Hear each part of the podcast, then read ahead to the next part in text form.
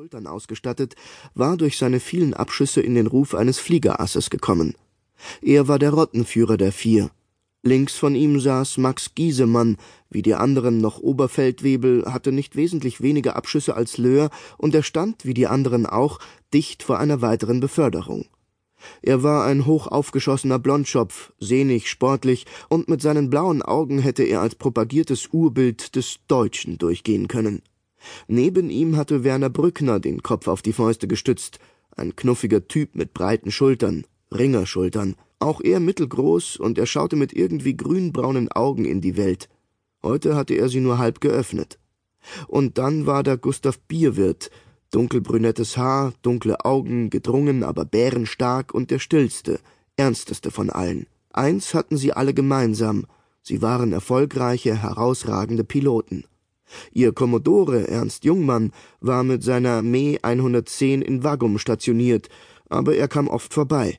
Er hatte nun den Rang eines Oberstleutnant bekommen, war ein harter, aber fairer Vorgesetzter, zeigte viel Verständnis, war Beichtvater, Ratgeber, aber vor allem ein beispielgebender Kampfpilot. Unsere Freunde wie auch die anderen Piloten der LFA flogen alle die Me 109 und sie waren stolz darauf, liebten ihre Maschinen.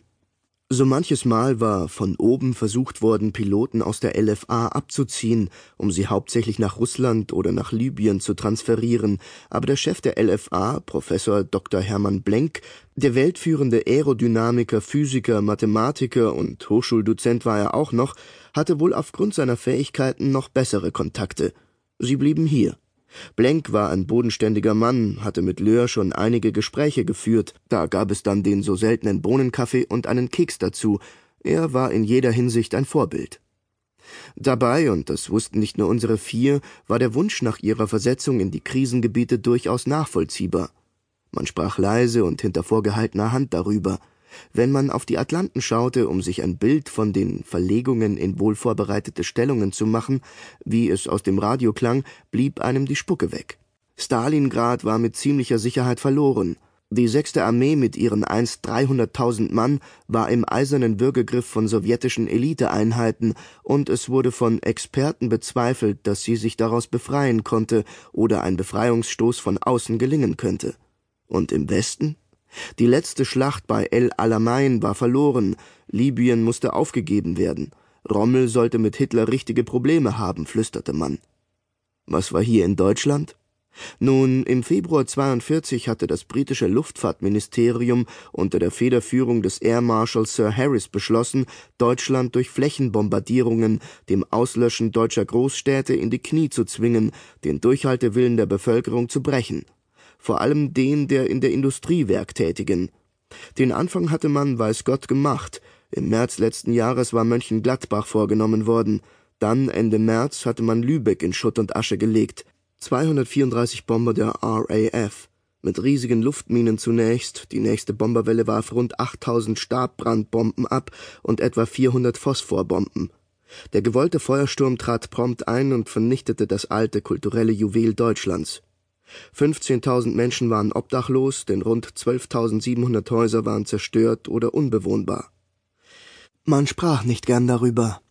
Fest stand jedoch, dass ganz England nun fast ein einziger Flugplatz war, denn die fliegenden Festungen, die B-17 der Amerikaner, sammelten sich dort neben den Briten für kommende Großaktionen.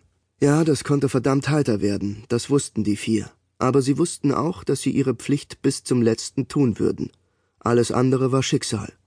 Brückner hatte das mit einem Zitat von Schiller kürzlich nachdenklich zitiert. Denn über uns waltet ein unbeugsames Fatum. Man konnte sich aussuchen, wer oder was damit gemeint war.